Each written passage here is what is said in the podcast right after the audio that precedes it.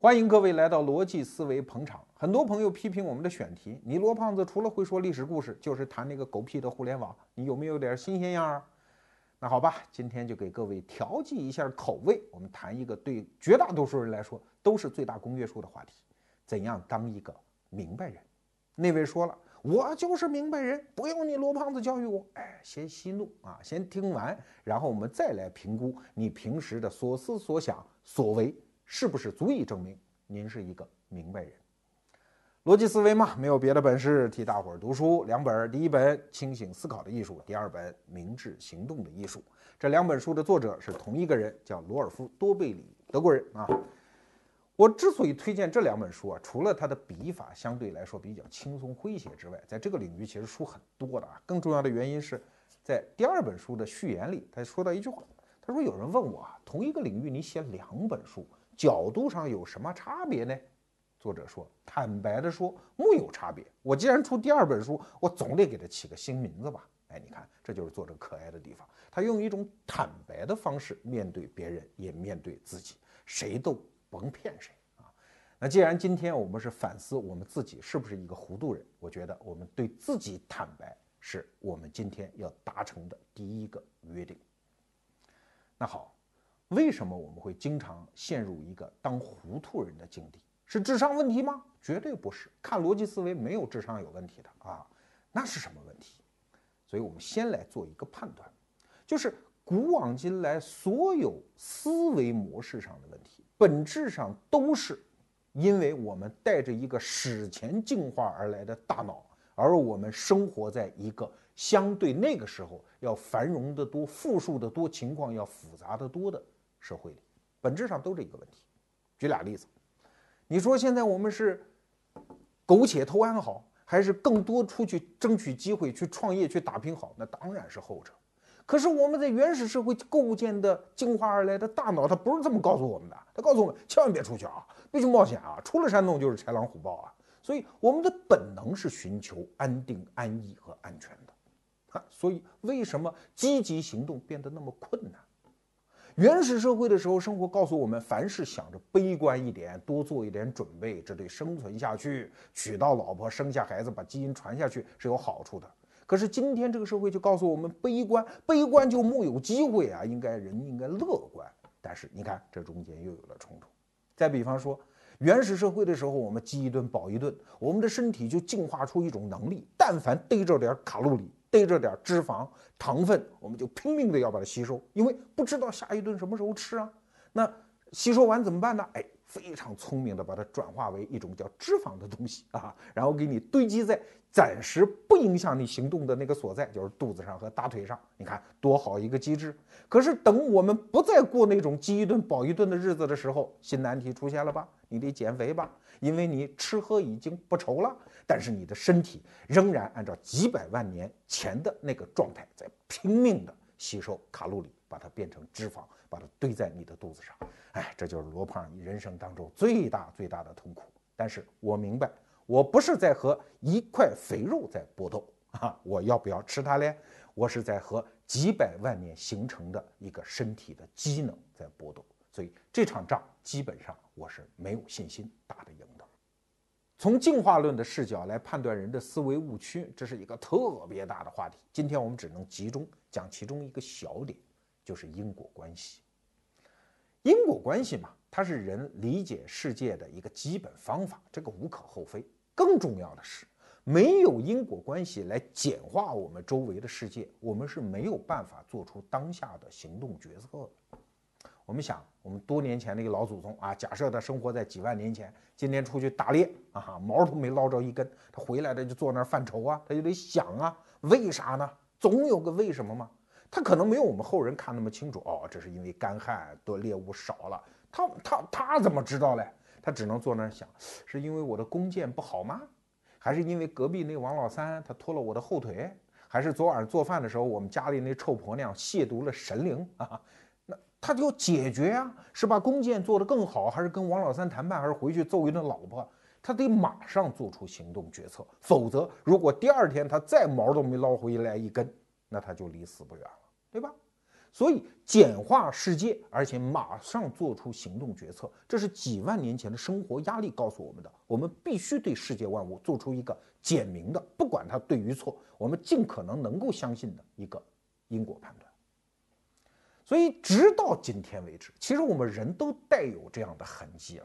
比方说，每天股市闭市的时候，对吧？那个专业的评论员就该写了：今天股市上升或下跌几个点，是因为央行行长哪一句话？哪个企业二季度的营收是超出预期还是不不如预期？哪个数字出现了产生什么什么样的异动？所以涨了还是跌了？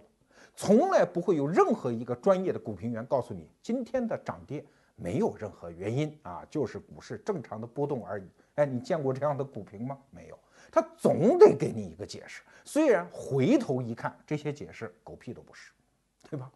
哎，就像很多人看罗胖子节目，说罗胖子反对抵制日货，那什么原因呢？两个原因：第一，罗胖子傻，对吧？智力问题；第二，罗胖子是汉奸，这道德问题。不得出这两个结论，大家是不放心的。一旦知道哦，罗胖子是智力有问题，或者是人品有问题，那你就可以像几万年前的那个祖宗那样，哎，安然的睡去了。所以啊，因果问题，这是我们理解世界不可或缺的一个东西，也是我们在当代更复杂的社会环境下生存的时候，对我们构成生存和思维陷阱的最大的源泉。为什么这么讲？我们来看个例子。呃，在苏格兰北部有一个群岛，上面有一帮原住民，他们有一个奇怪的理论，他们认为啊，人身上的虱子，就是那个长得比小强还要少小的那个玩意儿哈，现在人见的少了啊，这反正抓虱子，人身上脏的时候都有，说这个虱子跟人的健康是密切相关的，人生病就是因为身上虱子少了，哎，你听着好奇怪吧？他妈太无厘头了，观察呀。我们经验都是观察得来的。你看，狮子一跑，人身上狮子一少，他就发烧，屡试不爽啊！每次观察都是这个结果。所以他们给人治病的方法，尤其是治发烧的方法，就是弄一大堆狮子往人头上放啊，这样啊，狮子回来吧，健康就回来了。那你说这对不对呢？当然不对了。什么原因呢？很简单，人一发烧嘛，狮子说：“哎呦哇，怎么那么烫啊？跑吧！”就跑了。狮子是因为你体温变化跑掉的，不是因为狮子跑了，而是而导致你体温变化的。这个道理很简单吧？你看原始人他不懂吗？他只能在这两个前后出现的相关关系当中找因果关系。那你会说，哎呀，这个太太低级错误了，我是不会犯这种错误的。好，那我们就举几个例子，你看你会不会犯这个错误？比方说。很多朋友都建议我，罗胖，你该运动了。瞧你现在身材多难看。哎，这个我认。但是我做什么运动呢？是羽毛球、乒乓球，还是健身，还是慢跑？你说做哪样呢？有人说游泳，游泳好，哈哈。你看那游泳运动员身材多好呀，要块有块，要条有条的。你该游泳。还不瞒你说，这么多年啊，我唯一虽然是间断啊，但是坚持下来的运动还只有游泳。但是长期的游泳经验告诉我，游泳。第一是不减肥，第二身材几乎没有任何变化。哎，你说不对呀？人家游泳运动员身材多好呀！没错，那是因为人家身材好，所以游泳游得快，容易出成绩，人家成了专业运动员。这和游泳、减肥、身材好两回事儿。你看这里面就有一个思维误区吧，就是你把果变成了因。哎，你可千万别以为这是小问题啊！大量的生活错误常识。都是这么犯的，比方说有些老太太就说：“哎呀，娶媳妇找女朋友一定要找那屁股大的，为啥呢？容易生儿子。那中国古代有个词儿嘛，叫疑男之相，哎，指的就是腰臀比呀。可是我们稍微有点现代常识的人都知道，生女生男那是老爷们的基因决定的，你那个种子里到底是 X 染色体还是 Y 染色体是这玩意儿决定的，跟屁股有个什么关系嘞？”但是你又不能说老太太的观察是错的啊，因为可能是这样，只是可能啊。男孩的头部相对发育的比较大一些，于是，在怀孕的后期，把母亲的骨盆的那个韧带撑的比较大，所以腰臀比就出现了比较大的变化。那么长期这种观察的结果，就会告诉别人，哎，屁股大的女人容易生男孩，它一点道理都没有，但是它是一个实实在在的观察。而背后则是一个因果倒置的错误。啊，呃，再举一个例子，比方说，很多家长都逼着孩子去上重点中学、重点大学，哈佛啊、常春藤等等。哎，那请问为啥呢？你真一细问理由，家长全告诉你：好学校教育质量好啊。可是真的是这样吗？要知道未必呀。因为哈佛大学它之所以毕业生，哈佛大学总是讲啊，我们的毕业生都是总统，都是律师，都是名人。可问题是这没有说服力呀，因为你本来招来的就是全世界最好的学生啊，他们今后成为这个时代最有出息的人，这之间。似乎是顺理成章的，你这个结论并不能够证明你哈佛大学的教育质量好啊。如果你要证明教育质量好，请拿别的理由来证明，对呀。可是绝大部分人在思考这个问题的时候是没有想到其他证据的。我们唯一抓在手里的证据就是这个学校的毕业生什么高考录取率高啊，对吧？考研究生录取率高啊，当总统的概率高，我们想的都是这个事儿。所以因果它绝对不是一个简单的问题。那你说我们正常普通人会犯这些错误，政府部门、大公司也会犯这些错误吗？当然了，这是思维误区，没有人跑得掉的呀。比方说吧，有一个市长啊，他就看很多统计数据，诶，他就发现不对啊，这个火灾这个事儿不能救啊。因为火灾的损失的数字和投入的消防人员的数字成正比。那如果要把火灾的损失降下来怎么办呢？减少招聘消防人员，少投入人去救火，哎，损失就会下来。你你琢磨琢磨这理对吗？当然不对了，对吧？因为越损失大的火灾，投入的消防人员才越多，所以这也是一个简单的因果倒置。这个例子可能你会看得比较清楚。可是其他的例子就不那么容易好识别了。比方说啊，美国就有一家就是保险公司，美国保险公司都很大的啊，那种保险公司在各处新闻媒体上发表一个科学研究的结论，证明呢，住院越多的人，对健康的损害越大。就住院时间长导致健康损害，别以为了住在医院你身体就好。哎呀，你这个细一分析好像也有道理，对吧？那个环境也不好，周围全是病人，每天各种我是病人的心理暗示导致健康不好。哎，一大堆统计数据分析，可是你细一考察，这这个结论简直就是狗屁。为什么？当然了，你短期住院的人就是因为你身体比较好，所以你住院住的短。住院住的比较长的人，当然身体就不好。所以从统计数据上一统计，说住院长的人身体不好，这不废话吗？对吧？但是就这么一句废话，生生就能变成一个科学的原理啊！再比如说，一银行家啊，那天喜滋滋的捧出一报告，说发现一不得了的真理。你发现，负债越高的公司，它的经营业绩越好。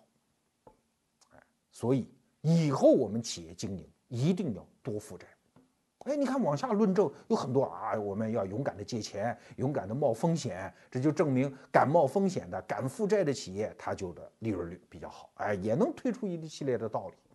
可是你真的把这一份好好像是颠扑不破真理的报告，你你把它底裤往下一拖，你会发现露出个啥呢？很简单的道理。经营好的公司才有人借钱给你，你才有的负债。经营不好的公司，谁老鬼借你钱呀？所以负债就低。所以得出这个数字上的相关性，什么都没有说明。你看，我们每一个人都在痴迷这种因果关系，但你发现，不管你是一个普通的人，还是一个大机构，你经常会被这种倒错、混乱的因果关系所蒙混，找到那些看似科学的依据。有朋友就说了。至于把因果关系上升到什么思维误区那么高的层面吗？不过就是一时犯点小糊涂呗。我一时没想明白，你明白人在旁边稍加点拨，以我等的智商，那还不马上就明白了吗？嘿嘿，你还真别觉得这么容易。因果关系的分析非常容易啊，就像猫抓耗子，只要你让我追，肯定追得上。但问题是，耗子是有洞的。你看那美国动画片《汤姆和杰瑞》，最后的结果往往是杰瑞赢啊，因为杰瑞在洞里，汤姆拿他没办法。没错，在因果的思维误区后面，我们还有很多耗子洞可以钻。举个例子说吧，中医啊，呃，熟悉我的朋友都知道，罗胖子在生活当中是一个坚决反对中医的人。这和我们家隔壁那个罗永浩罗胖子好像观点一致啊，我们老罗家都这样。那今天呢，我们节目里不讲中医的事儿，因为我那个后台老板声音有一次抱着我的腿，哎呀，罗胖啊，千万不敢讲中医啊，得罪人太多了啊。其实他就是信中医啊。今天不讲中医的是非，但是我讲我和中医粉辩论这个问题的时候出现的一些思维上的问题。比方说，我说我反中医啊，中医粉的第一个反应通常是这样的：你反对中医，没有中医，中国的人怎么活下来的啊？能？生出你这个罗胖子，今天在这胡说八道吗？我们的祖宗的健康全靠中医。哎，你看，这就是典型的有因果关系的逻辑毛病。那我就会反问喽：英国人没有中医，怎么活到今天的？对吧？鸟雀虫鱼没有中医，怎么活到今天的？活到今天是进化过程当中物种的一个自然结果，和你有没有中医毛关系也没有，跟我扯什么因果关系啊？哎中医粉一般到这个时候都会想到，哦，有道理哦，但是他们怎么会轻易退缩呢？对吧？你看逻辑上败了，因果关系上败了，他滋喽就钻老鼠洞了。这个时候他们会有三个老鼠洞，第一个是经验啊，劳动人民在长期的生活、工作、学习过程当中总结出了一整套行之有效的医疗办法，这就叫中医。你能够反驳数万年、几千年中华文明的结晶吗？啊，这叫经验说。还有权威说什么华佗那是神医，什么扁鹊那是神医，李时珍是神医，这叫权威。你看他待在这两个里面，他跟你干，你就有点干不动了，对吧？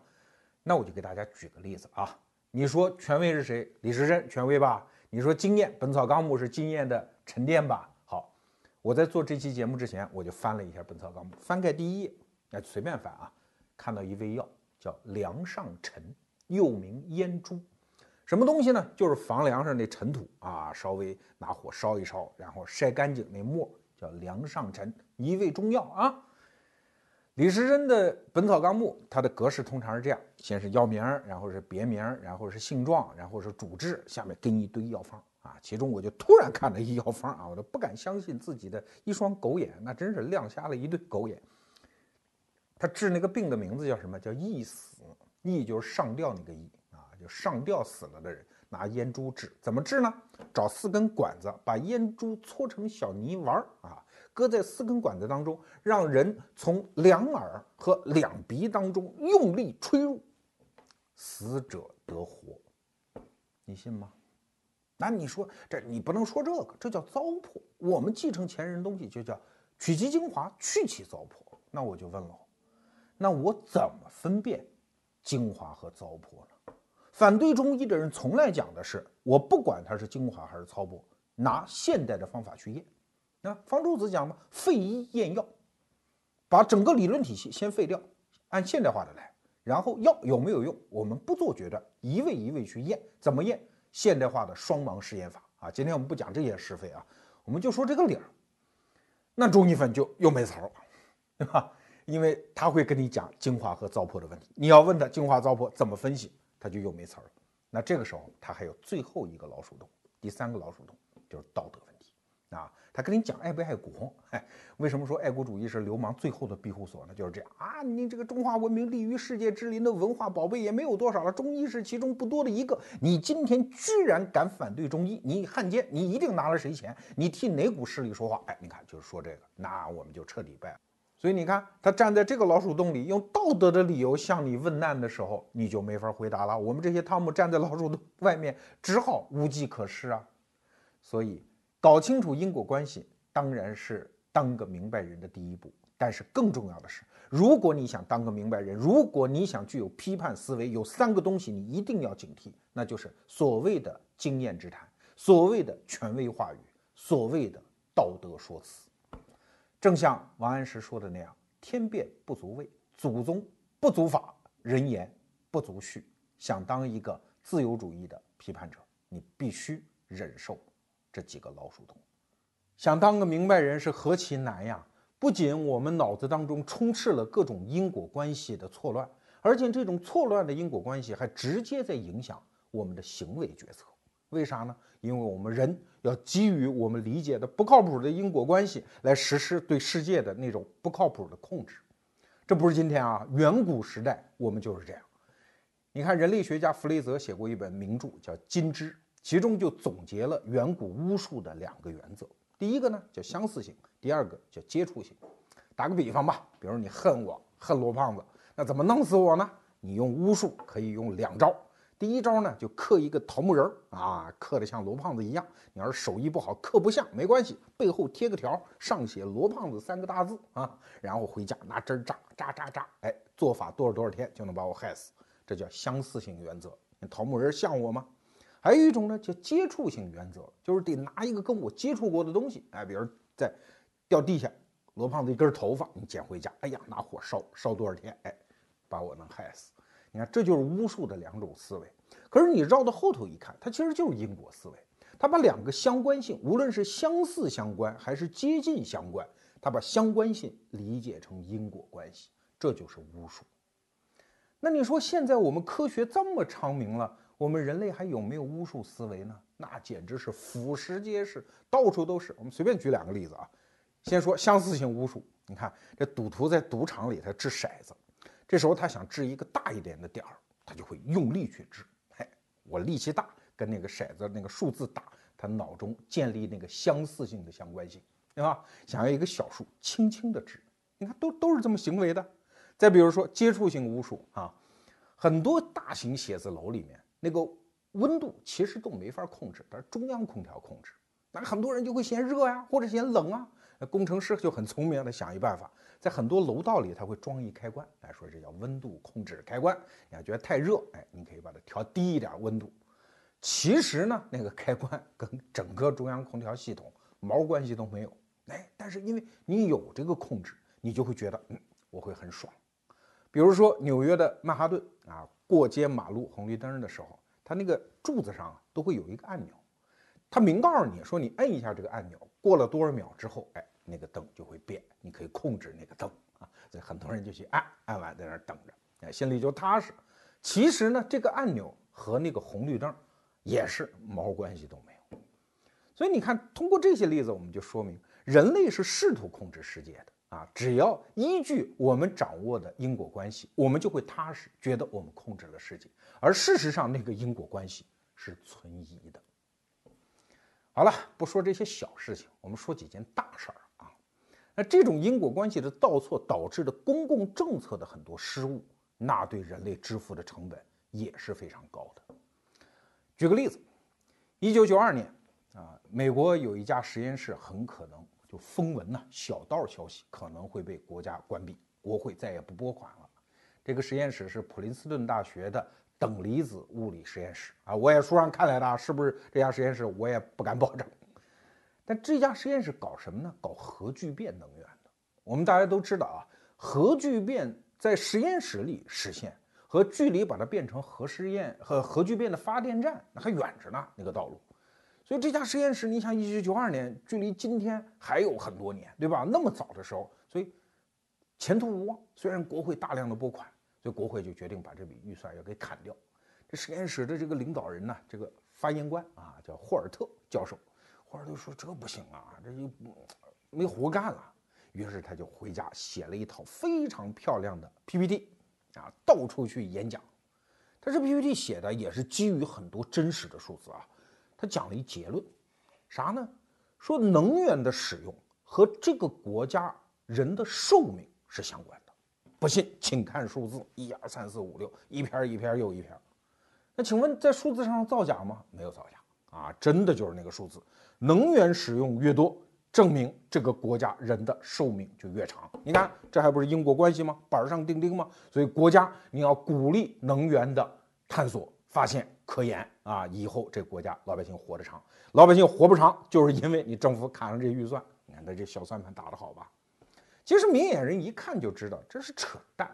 为什么能源用的多？那你也可以换换另外一句话讲：垃圾产生的越多的国家，人的寿命越长；被车撞死的人的国家，呃，这事故越多，人的寿命越长，对吧？呃，吃垃圾食品的人越多，这个国家人寿命越长。为什么？因为背后的那个原因都不是这些，是这个国家是发达国家，对吧？发达国家都会出现这些现象，所以把两个分支的互不相关的现象用因果关系把它连一块儿，试图通过公共政策的建立，把它变成某个国家行为，去拨款几十亿美金来干活。你看，这就是因果关系的错乱带来错误行为的要付出的代价。刚才霍尔特教授的这个小轨迹还是很容易识破的，但是你接着往下听，下面的这些例子就没那么容易了。比方说。上个世纪九十年代中期，美国有一帮科学家，那真是正牌的科学家啊，精神科学家。他们吃惊地发现，哎呀，美国社会当中有一个万恶的东西来戕害我们的健康，什么东西呢？阿巴斯甜，这是一种代糖了，现在很多糖尿病人的食品当中都有。哎，吃的很甜，但它不是蔗糖啊，不含卡路里，就这么一东西叫阿巴斯甜。他发现阿巴斯甜的销售量直线上升，与此同时，美国人得脑瘤的概率也直线上升。哎呀，不得了，重大发现哦！原来阿巴斯甜是那家纽特公司，就是发明这玩意儿的啊。纽特公司万恶的发财工具，但是资本家是不顾人民于死活的。于是这帮有良心的啊科学家就四处大声疾呼，在媒体上，在政界做游说，说一定要禁止这个阿巴斯甜。在美国的销售，要知道反对阿巴斯甜，你现在到新闻上去查，你还可以查到啊，遍布全世界各个角落，尤其是西方发达国家，到处都有反对阿巴斯甜的理论依据，就是九十年代中期这一次发现，两个数据正相关呀，啊，后来又找出了很多说阿巴斯甜怎么致癌啊，这那这那，可是你真的静下心来想一想，这事儿是那么回事儿吗？哎，我承认科学家们没有造假。阿巴斯甜的销售量和脑瘤的发病率数字是正相关，可是在这个阶段，正相关的数字有多少呢？比如说，美国有线电视的入户率在上升啊，里根政府的财政拨款在上升啊，IBM 公司的营业收入在上升啊，你甚至可以说汤姆克鲁斯的影艺生涯也在上升啊。那你说他们要负不要负责任呢？如果阿巴斯甜要对脑瘤负责任，汤姆克鲁斯要不要负责任啊？里根总统要不要负责任啊？这样得出了因果关系是非常可笑的。但是请注意，虽然明白人仔细一想都明白这个道理，但是直到我看到的材料啊，二零零九年，美国还有一个州差点通过一项法律禁止阿巴斯甜的销售，所以可见这个因果关系虽然极其可笑，但你把它想明白是多难。我下面说的这句话，这一段话啊，下面说的就是找抽的节奏了。好，我们来再考察一个问题，请问吸烟有害健康吗？那废话嘛，当然有害健康。不信看数字，对吧？吸烟的人肺癌发病率比不吸烟的人高十倍啊，这是一个经常被反复引用的一个数据。我们承认这是事实，但是请问这能得出吸烟有害健康的结论吗？有因果关系吗？正像其他的一些数字说的啊，说吸烟的孩子比不吸烟的孩子抽上可卡因的，就毒品呐啊，那个更可怕啊，那个概率要高五十倍，更可怕吧？吸大麻的人比不吸大麻的人自杀率要高三倍，等等，这些数字在各种期刊上到处泛滥。但是用我们刚才讲的因果关系，请问这个结论能得出因果关系的结论吗？我们假设啊。我们假设有一个因素，假设它是一个基因特征啊，有这个特征的人，他容易吸烟上瘾，与此同时，他又容易得肺癌，所以说根本的原因可能是这个基因特征。我说的是可能啊，不知道，我们不知道啊，可能是这个特征。虽然表面上看出来的相关性、正相关性就是吸烟和肺癌，但你能说吸烟导致了肺癌吗？我们随便举个例子，我们说穿高跟鞋的人比不穿高跟鞋的人涂口口红的概率高十万倍，这说明什么呢？什么都不说明，他穿高跟鞋跟他涂口红毛关系都没有。真正原因，因为她是一女的，所以吸烟有害健康，到今天为止，那真是上至国策，下至医院大夫，每个人都在跟你说的，每个老婆都逼着自己丈夫戒烟。但是有没有人想过这个因果关系？其实不那么确定，我当然也不是说啊，今天要翻案说吸烟有益健康，也确实有这么一套说法。但是你会发现，吸烟有益健康还是有害健康，都是根据这种并不牢靠的因果关系得出来的公共政策的决策依据，其实本质上都不可信。那有的人就反对说，你这套太歪理邪说了，有些东西它就是可信的啊。世界上还没有因果了，有因果，但是请注意，我们可以信的因果是什么？是科学家们在实验室，当他排除了一系列的其他变量，严格控制变量的时候，只剩下一个变量的时候得出来的实验结果。你比如说阿巴斯甜导不导致脑瘤？可能导致？怎么实验？让一堆人。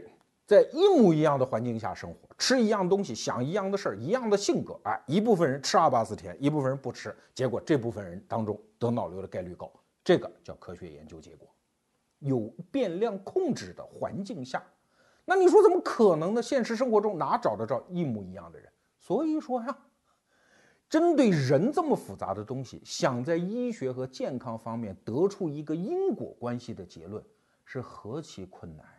所以，我们看有的电视台，这个养生堂，那个健康大讲堂啊，那个上面只要敢穿一白大褂，只要名字后面敢挂一主任，什么结论都敢下啊，贴这个贴治三伏的病啊，什么什么这个病那么治，那个病这么治。告诉你，我不敢说他说的都错了，但至少他自己也不知道他说的是对还是错。那你可能说了，你总得服高人吧？你不能说在复杂现象面前就没有规律可以把握吧？比如说，人家巴菲特，巴菲特，对吧？人家投资理财现在一路斩官夺奖，人大富翁，你罗胖子得服吧？哎，咱服。但是我还是得告诉你，那叫小概率事件。小概率事件当中有没有规律，我不知道。但是我知道的是，这个规律你把握不了。嘿嘿，要不信，我告诉你一骗局。咱不算教唆啊，咱们只是做普法教育啊。有人就骗子是这么干的，找一万个邮箱号，先第一天普发一遍邮件。说明天哪只哪只股票要涨，这个邮件发给其中的五千人，把这只股票要跌的消息发给另外五千人。第二天有涨有跌吧？好，如果他说涨了，结果跌了，那有一部分人是不信的。可是另外一部分人收到的就是说跌的邮件，哎，你判断对了。好，下面五千个人第二天再发一封邮件，换一只股票，其中一半告诉他涨，一半告诉他跌。啊，你看，第二天又淘汰一半人，但是你别忘了，五千份这样淘汰来淘汰去之后，过了那么些天，其中就有一部分人发现，我靠，股神呢，全对，啊，这个一定是有规律的，他怎么能这么多天说那么多只股票持续的都对呢？最后骗子的邮件就来了，相信我吧，已经展示给你看了吧？好，现在往我账户里打钱，我来帮你炒股。哎，你把钱打给他吧，打完人就跑了，这就是骗局啊，这就是小概率事件。小概率事件在互联网时代很容易通过这种方式就复制出来啊。所以你看见的那个成功者，他也许就是一个小概率事件，什么都不意味，甚至不意味着他掌握了规律。你可能又会反驳了，别扯了，我们生活中明明就有一些事情，相互之间就是有因果关系的，而且不是小概率。屡试不爽，啊，好，我给你讲三个例子啊。说一人背疼，经常背疼啊，他一旦疼的受不了呢，他就去找一个心理大夫给他咨询一下啊。大夫不管跟他说点啥，哎，好了，啊，第二天背疼果然就减轻了。再说一个，有一个人高尔夫球运动员啊，他经常打高尔夫球，但是一旦一次比赛他觉得自己打的不好，他就去回去找他少年时候的第一个高尔夫球教练。经过这教练跟他谈谈心呐，纠正一下他的动作，哎，果然第二场就比那一场打得好，啊。第三，说一个股市的一个交易员，一旦他发现这个大势特别不好的时候，他就会跑到厕所跳一种自创的舞蹈啊，他管它叫雨舞，就是下雨那个雨啊，雨舞。哎，他发现每次跳完之后，哎，果然估值就会好起来。这三个可不是小概率事件啊，那请问有因果关系吗？那个心理大夫，那个高尔夫球教练和这支跳的舞跟他有关系吗？我告诉你，也没有关系。为什么？这叫正常的回归平均值的活动。换句话讲，他背疼的受不了的时候，也就是达到这个平均值的峰值啊，他这个时候选择会去看心理医生。看完了，你看不看不重要，他一定往回弹，就不是那么太疼了。看不看都一样。打高尔夫球这一场，他一定是就是他的表现已经不正常到了一个极点的时候，他才会开那么远的车去找他的童年的教练啊。那也就是说，他的表现已经达到一个下限了。那第二场球，不管他找没找这个教练，都会回弹。很多道理就这么简单啊。所以医学界有这么一句话啊，这不是医学界，中医界啊有这么一句话，叫“倒霉的医生治病头啊，走运的医生治病尾，治不治你都该好了。”所以。虽然你在生活中观察到那么多现象，好像哎，他就直接相关，经验告诉我他就是这样，也未必就是你想的那种因果关系。而在这一趴最后，我其实想强调的一点就是，我们根据观察到的因果关系，即使你确信无疑，然后你去做一些公共政策的实施的时候，你会发现你也会陷入一个失控的陷阱啊。举两个小例子。原来法国的殖民政府在越南统治的时候啊，他们就发现鼠害成灾，那怎么办呢？鼠害成灾，杀老鼠啊！这个因果关系，你说不能再明确了吧？好，于是悬赏令啊，大家杀老鼠，杀一只老鼠给多少钱？你知道结果是什么吗？结果是在越南老鼠进一步泛滥。为什么？有人养老鼠嘛。谁到大街上给你逮老鼠？雷老鼠那个东西繁殖的很快，干脆抓一公一母在家里养算了，繁殖的很快的，直接到政府那儿领奖啊！再比如说，一九四七年的时候，西方有一个重大的考古发现，叫死海古卷啊，很著名的。哎呀，当地的考古队说这个不得了，看来散失在民间的这种古羊皮卷纸，看来还有还有很多。这样我们贴一告示去悬赏。你知道结果是什么吗？哎，当地农民果然把大量的古海死卷啊都给送来了。但是因为你悬赏是按一张多少钱，那好，如果我有一大张，那你最理性的方法是什么？对，没错，给它撕成小片给送去。所以一个保护古迹的政策，最后恰恰是残害了古迹。换句话说，当我们人类基于自己所理解的因果关系，试图控制外界的时候，即使这个因果关系确定无误，也许你干的也是一件不理智的事情。今天罗胖飞起一脚把因果关系这个摊子给踢飞了。你会问，哎，这是你独创的歪理邪说吗？哎，还真不是啊。话说十八世纪的时候，英国有一个哲学家叫休谟，把这事儿已经干完了。他就说，哪有什么因果关系，无非是外在世界一堆相关联的事物而已，是在你人的脑子里把它拼成了因果关系。说故事嘛。对说故事这三个字就道出了因果关系的本质。你看啊，两套说法。第一套说法叫国王死了，几年后王后也死了，没意思嘛，一个片段的历史记载而已，对吧？但是你听换一套说法，国王死了，几年后王后也伤心的死了。哎，你看有意思了吧？因为它是故事，它戏剧化了，因为其中构建了因果关系，于是我们迅速就能接受、理解并记忆下去。所以因果关系既是人类过去的思维方式，可能再往后多少年，我们都不得不这样思考。那你就会问喽，又不得不这样思考，你又说这事儿不靠谱，那我们人类应该怎么办呢？哎，要知道，在休谟之后，出现了一门新的学科，叫经济学。你不要以为经济学就是教你怎么挣钱的啊，它实际上开创了人类一种全新的思维方式。所以说，今天如果我们想摆脱思维误区，想做一个明白人，读一点点经济学的作品，可能还是必要的。今天经济学我们不能讲太多，我们讲经济学当中一个非常简单的概念——成本。我们老百姓都知道成本啊，比方说那句话叫“天下没有免费的午餐”，请问这句话什么意思？我们通常人理解说，免费午餐那背后都是有成本的，对吧？都得。将来要捞你点什么好处，给你免费午餐，那背后肯定有阴谋。我们大家都这么理解，对吧？但实际上，经济学理论当中不是这个意思。它啥意思呢？就是一顿免费的午餐摆在你面前，即使别人什么都不图，也没有任何阴谋啊，甚至说你来吃这顿午餐，我再倒贴你一千块钱，告诉你，你也是有成本的啊。你也是一定要放弃一些什么东西，你才能获得这个东西。没错，请注意啊，经济学讲的成本的概念，不是说你为得到这个东西花了什么，而是说你为得到这个东西，你放弃了什么，这个东西才叫成本啊。所以。经济学理解的成本和我们通常理解的那个成本叫会计成本啊，经济学上成本叫机会成本，之间的区别主要是两条。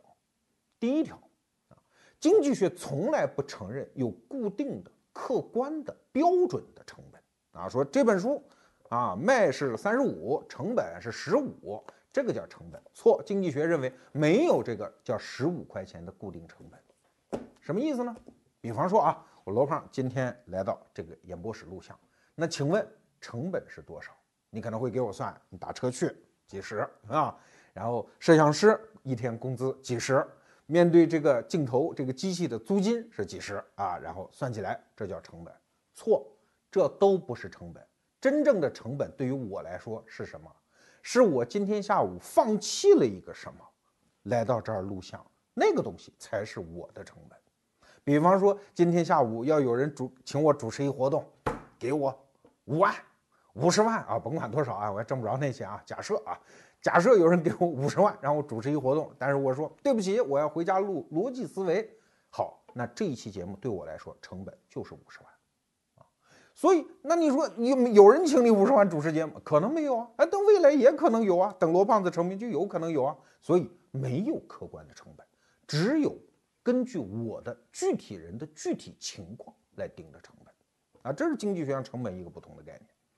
第二个不同是经济学的成本永远是往前看，它不往后看，所有后面的东西都叫沉没成本，那个东西都不能算啊。我给大家再举个例子啊，今天罗胖子饿了啊，到一饭馆花十块钱点一面条，热腾腾端上来，吃了一口，太他妈难吃了这面条。好，那请问？现在我要放弃吃这碗面条，我的成本是什么？你可能会说，那不就十块钱喽啊，对吧？但是经济学会告诉你，不是那十块钱的事儿，因为那十块钱跟当下的决策毫无关系啊，他已经交完了。你说我吃了一口面条退，商家也不给退，对吧？所以那十块钱已经跟我无关了。现在咱们讲成本，就是我不吃这碗面条，成本是什么？两种可能哦。第一种可能是我吃这碗不好吃的面条吃病啊，这是一方面。第二种可能呢，就是我没吃这碗面条，但是我浪费了东西，结果被老天爷天打雷劈，被雷劈死了啊！所以我这个时候面对的选择是两个：第一是生病，那么不想生病付出的成本呢，就是要被雷劈啊；不想被雷劈的成本呢，就是生病。你看，经济学的思维方式就是这样，永远往前看，是未来发生的可能性两种之间的权衡。所以很多人在讲成本、讲收益的时候，往往就是利用老百姓不懂这个经济学的道理在糊弄你啊。举个例子啊，某国营企业董事长出来说啊，我这个国有企业是有优势的，你看我们经营这个垄断企业啊，今年我们为国家、为国库创造了多少多少多少利润啊，证明我是有功劳的。但是如果在一个受过训练的经济学家看来，这叫屁话啊！你创造多少利润？那一定是正的收益吗？不见得啊，是未来多少种可能性之间的替换才能衡量出你的价值。换句话说，你现在掌握着国有资产，你掌握着垄断资源，你挣了这么点钱，那换柳传志干干，干换一民营企业家干干啊，看柳传志能挣多少钱。如果柳传志能挣一百个亿，而你今年挣了二十个亿，对不起，你欠国家八十个亿啊，你的价值是负的，所以。不管是成本还是收益，经济学家他是另外一套思维。我们再来总结一下啊，第一，他是在多种可替代的可能性当中对比来思考事物；第二，他永远不看过去，而是看未来来思考事物。说到这儿，我不知道你明白点什么没有啊？什么是因果关系？就是我们今天一期节目来批判的因果关系，它其实就是试图把你控制在两个地方：第一，狭窄的看事情。告诉你因果，你因为这样，所以就那样；不因为这样，你肯定就得不到那个果。哎，经济学从来不这么看问题啊。就像有的政府官员为了说服老百姓啊，说在这个地方我们要盖一楼堂馆所啊，盖完楼堂馆所之后就有多少多少好处来说服你。他试图把你的思维局限在这个小范围内。你看，这个因就有那个果，而有经济学思维的人就不会这么想。我想的不是你盖这个楼堂馆所得出来的好处是什么，我想的是，如果不盖这个楼堂馆所，我们盖一医院呢？我们盖一学校呢？我甚至盖一火葬场呢？我没准收益都比你盖这个大，是比较出来的结果。所以经济学首先怎么解决因果关系？先放开视野，有多种可能性。我们再回头来看，你给我这个狭窄的因果关系是不是还有效？第二个就是因果关系总是要告诉你过去的经验是有效的，而经济学再也不认这个账。过去的东西就让它过去吧。关键我们面对未来，我们看看能发生什么。你所有的比较，所有的决策依据都不是过去的经验，而是面对未来的那些可替换的可能。我不知道有没有把你说懵啊？如果把你说懵了，我强烈建议你还是要找一本。经济学著作看一看啊！今天我带来的一本是我的一个朋友啊，也是著名的经济学家王富仲先生写的，叫《人人都爱经济学》。如果有兴趣，你可以看一看这本书。这是我见过的用最通俗、有趣而明白的语言，讲述了最清晰的，也是人类共同的智慧成果的经济学思维。那说到这儿，你可能会说了，我又没有经济学思维啊，我又看不破那些因果关系，那我应该怎么生存嘞？那这里不妨讲我的两条生存的信条。第一条，我坚决不相信一切人告诉我的狭窄的因果论。什么？你这样，所以你才能那样；你不这样，你就一定不能那样。等等，所有这些东西，越在一个现代化、由互联网提供丰富可能的社会里，所有这些话都可能是屁话啊！我还记得今年看一部赵薇导演的电影《致青春》啊，其中有一个情节。朱小北同学因为打架被学校开除了。那天在电影院里，我是陪我爸妈看电影的哈，我就听见我爸在那嘬牙花子，呀，好可惜，因为他们那代老人都那样，觉得这孩子完了，这被学校开除，我这辈子就完了啊！我爸小时候就老拿这种话吓唬我，你再调皮，让学校记一大过，跟你一辈子那档案啊！但是后来又怎么样呢？你看那个电影里，朱小北，人家后来哎开培训公司当教育家了，对吧？民营企业家，人家有发展。这个社会天无绝人之路，每一个狭窄的因果关系的旁边都有无穷无尽的其他选择的可能。所以，不管你是用权威，还是拿人类的经验，还是拿什么道德立场的要挟来跟我讲一个固定的因果关系，我都会用一个自由主义者的批判精神告诉你，我好像不太信。或者是你给我更多的理由，我才信你。这是我的一个人生信条。第二个人生信条与此正好相反啊！你说你罗胖子什么都不信，那你不就是一杠头吗？对吧？你人家干什么你都告诉别人啊，这背后因果关系我给你细拆分，你看都不可信吧？如果这样，你还怎么生存呢？你还怎么跟别人交往？你会变成一个情商特别低的人，而且你会发现你的人生每一个决策你都不能做，对吧？所以我们也不能这样生活，因为那样生活的人是只追求真理的人，而我们是要追求生存，而且生存的舒服的人。所以有的时候在做具体的决策的时候，那就把真理忘掉，对吧？比方说，上次我录像，我当时发咽炎、发烧，然后那个嗓子说不出话，那怎么办？啊，我就吃药啊，什么药我都吃，中药我也要吃。哎，你罗胖子不刚说的吗？你不信中医，对吧？你为什么吃中药呢？哎。我不信中医，是我不信他那套因果方法。我并不是说所有的中药一定没用，我没有这个把握呀。所以我在病急的时候，那就乱投医嘛。所以我管它是什么药，只要有助于或者有可能有助于解决我当下难题的，我一概照单全收。更何况有些中成药当中还有一些抗生素成分嘞，对吧？只不过它不告诉你，很多中成药里边不都是这样吗？万一有一种抗生素我吃了有用，当时咽炎消了，我就能录像了，我就有收益啊。所以人在具体做决策的时候又不能死心眼儿。所以我们终生的任务不是说一眼看破因果，然后从此遁入空门，我们要做的是不断的提高自己的理性能力、自己的分辨能力，扩张自己的知识面，建立自己以自我为主导的人生决策能力，然后不断的在每一个选择的关头，用自己能够认同的因果关系来把握自己的决策。我们只能做到这一步，因为我们所有人都是凡人。你可能又会说了，那你不矛盾吗？又不信因果，每一步决策又依据因果。那你的道理是什么呢？哎，如果你还要这么问，那我就送你两句话好了。第一句话是亚里士多德说的，他说啊，一个智者他的目标不是追求幸福，而是尽其可能的避免不幸。你看，人生你信因果还是不信因果，有些不幸你都没法避免。那我们能做的就是避免不幸，不断的提高自己的认知能力，避免自己变成一个糊涂的人，尽可能清醒思考和明智行动。这就是每一个人命中注定能够做到的极限。第二句话是美国人爱默生讲的，他说啊，一个人在集体当中就容易按别人的想法思考，在孤独的时候就容易按自己的想法思考，而真正牛的人是什么样呢？就是在集体中可以按自己的想法思考的人。没错，只要我理解，即使身处集体，我仍然不被那些虚妄的、假设的。不靠谱的所谓因果关系所绑架，我还能按照自己所认定的那种虽然是虚妄的、不靠谱的因果关系来思考，我也就赢。